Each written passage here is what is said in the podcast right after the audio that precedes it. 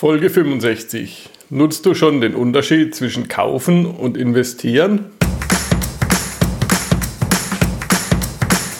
Work and Travel 2.0.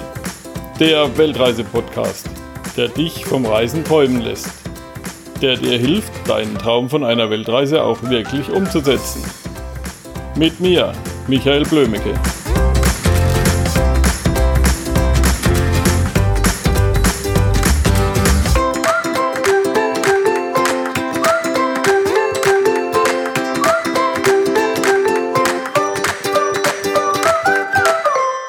Was ist überhaupt der Unterschied? Kaufen bedeutet, dass man irgendein Bedürfnis befriedigt, wobei das Geld danach weg ist. Das ist okay und lässt sich auch nicht vermeiden. Du brauchst die Dinge des täglichen Bedarfs, ob das Essen ist, Klamotten oder ein Fortbewegungsmittel wie ein Fahrrad oder ein Auto. Allerdings sollten wir bei jedem Einkauf überlegen, ob wir das wirklich brauchen oder ob eine günstigere Alternative ausreicht. Das heißt jetzt nicht, dass wir das Billigste aus dem Discounter nehmen. Gesundes Essen ist beispielsweise essentiell. Wir wollen ja auch nicht die Ekelfleisch-Billigindustrie unterstützen. Nein, es geht darum, unnötiges Zeug erst gar nicht zu kaufen. So kommt mir zum Beispiel in unser Weltreisemobil nur bewährte und haltbare Teile hinein. Das ist ja auch unsere mobile Wohnung für die Zukunft. Aber bei unserem Familien-Pkw habe ich zum Beispiel nur einen gebrauchten genommen, der günstig zu haben war. Ein bisschen älteres Modell. Trotzdem ist es ein gutes, robustes Modell mit viel Komfort. Ein neues Auto ist nach drei Monaten auch ein gebrauchter. Kauft man ein Auto, sollte es nicht mehr als drei Monatsgehälter kosten. Am besten bar bezahlt. Über Konsumschulden reden wir in einer späteren Folge. Das ist das Credo von vielen Erfolgscoaches, deren Bücher oder Vorträge. Es ist ja auch kein Geheimnis, dass man mit einem Neuwagen den größtmöglichsten Verlust macht.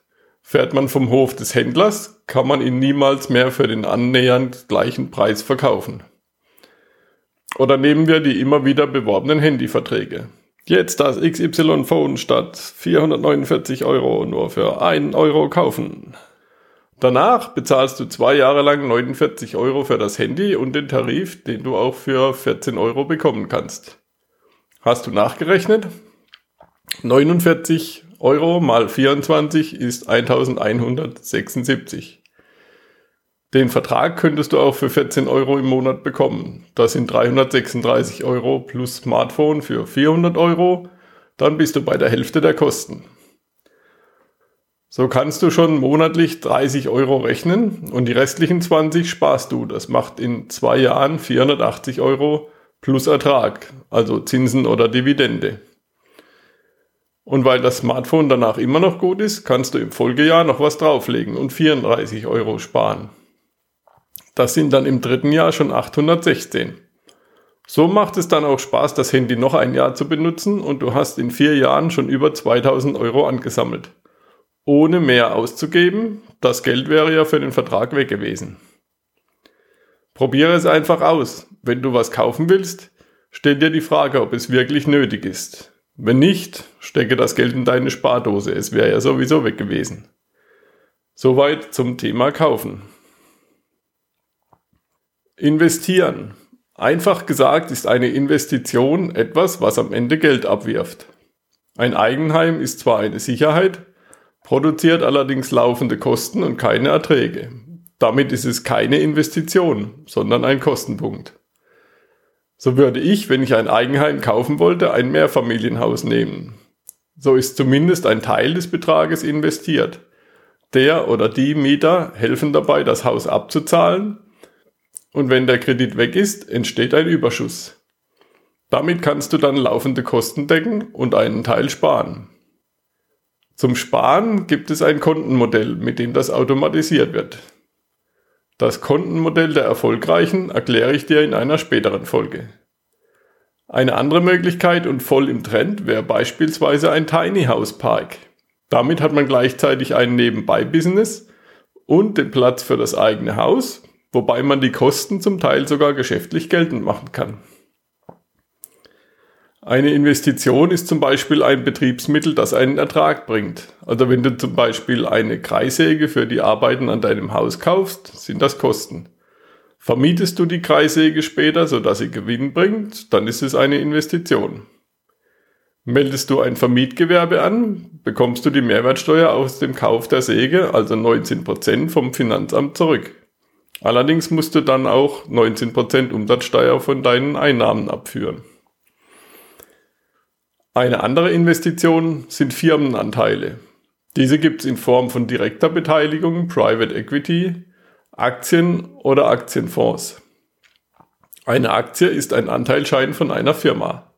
Der Wert fällt und steigt mit dem Firmenwert und ist direkt von den Erträgen des Unternehmens abhängig. Um hier zu investieren, sollte man sich ausgiebig mit der Firma beschäftigen und die Branche beobachten. Ein Aktienfonds ist ein Investmentfonds, der ausschließlich oder zum überwiegenden Teil in Aktien investiert, laut Wikipedia. Hier gibt es einen Verwalter, der nach einem bestimmten Plan in verschiedene Aktien investiert. Durch eine Einlage beteiligt man sich daran, bezahlt aber auch Gebühren an den Verwalter.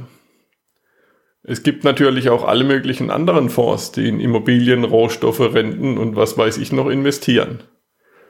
Ich mache ja hier auch keine Investmentberatung, sondern möchte dich einfach zum Nachdenken und Tun auffordern. Du kannst auch direkt in Immobilien, Land, Wald oder Rohstoffe investieren. Hauptsache, du beschäftigst dich mit den Möglichkeiten und machst was daraus. Ganz wichtig ist beim Investieren, das Ersparte in mehrere Bereiche zu packen. Hast du zum Beispiel nur Aktien und der Markt bricht ein, bist du schnell deine Ersparnisse los. Bei einer Krise ist es aber meist so, dass der eine Bereich verliert und ein anderer dafür gewinnt. Also kann es sein, dass Rohstoffe dann deutlich an Wert zulegen und den Verlust der Aktien zum Teil ausgleichen. Ebenso steigen vielleicht dann die Immobilienpreise und dein Land wird mehr wert. Anfangen ist das Wichtigste. Zu Beginn würde ich mir einen Fonds heraussuchen, der in den letzten fünf bis zehn Jahren eine gute Rendite erreicht hat dann einen Sparplan machen und einen Teil deines monatlichen Geldes dort einzahlen. Direkt über eine Online-Fondsbank ist es am günstigsten. So habe ich auch mit dem Fondssparen gestartet. In den nächsten Folgen verrate ich dir noch mehr Tipps für deinen Erfolg. Mit Erfolg meine ich hier, dass die Weltreise erfolgt. Und ich freue mich schon darauf, dich irgendwann irgendwo auf dieser Welt persönlich zu treffen. In den Show Notes unter workandtravel20.de slash 065 findest du auch noch ein paar gute Buchtipps zu diesem Thema. In der nächsten Folge habe ich die Ehre, dir einen ganz speziellen Gast vorzustellen. Heinz Stücke. Er war über 50 Jahre mit dem Fahrrad unterwegs und hat alle Länder dieser Welt bereist. Sei gespannt und abonniere gleich workandtravel20.de in deiner Podcast-App, um keine Folge zu verpassen. Let's go!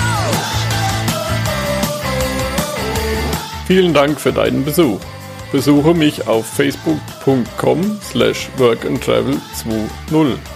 Wie schon Alexander von Humboldt sagte, die gefährlichste aller Weltanschauungen ist die Weltanschauung der Leute, welche die Welt nicht angeschaut haben.